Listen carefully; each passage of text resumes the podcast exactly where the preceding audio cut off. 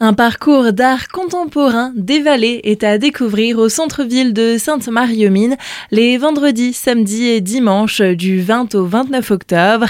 On parle de ce nouveau projet aujourd'hui avec l'un de ses co-créateurs, Michel Bedez. Bonjour. Bonjour. C'est une première édition pour Des Vallées. On est ravis, on est porté par un enthousiasme juvénile pour créer cette première édition qui va euh, dérouler son art dans la cité de Sainte-Marie-aux-Mines. L'idée, c'est tout un parcours avec 10 euh, expositions et 15 artistes qui vont présenter leur œuvre dans des lieux exceptionnels représentatifs du patrimoine du Val d'Argent.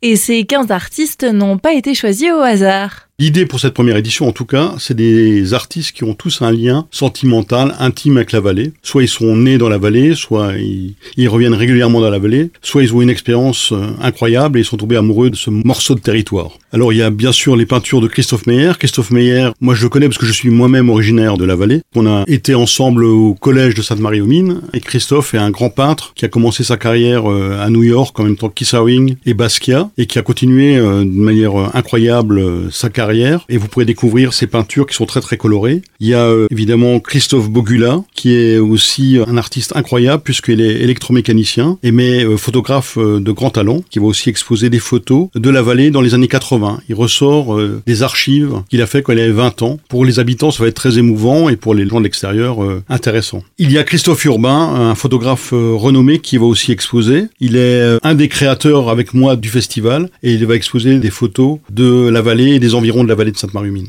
De quoi bien mettre le Val d'Argent à l'honneur, mais aussi son patrimoine. On associe euh, deux attractions fortes, l'art contemporain et le patrimoine. Alors on va ouvrir des lieux spécifiquement pour l'occasion. Par exemple, euh, la chapelle Madeleine, qui est une chapelle incroyable du XIIe siècle, qui est fermée d'habitude et qu'on va ouvrir pour l'occasion, où d'ailleurs j'expose euh, mes idoles. Il y a un atelier de l'ancienne usine Bleck qui va accueillir aussi une exposition. Il y a même une maison remarquable qui nous a été proposée par ses habitants et qui va servir d'écrin pour une exposition de Pascal Poirot et de Valparaiso et Monsieur Pion aussi. Le parcours est donc accessible les vendredis, samedis et dimanches de 14h à 19h.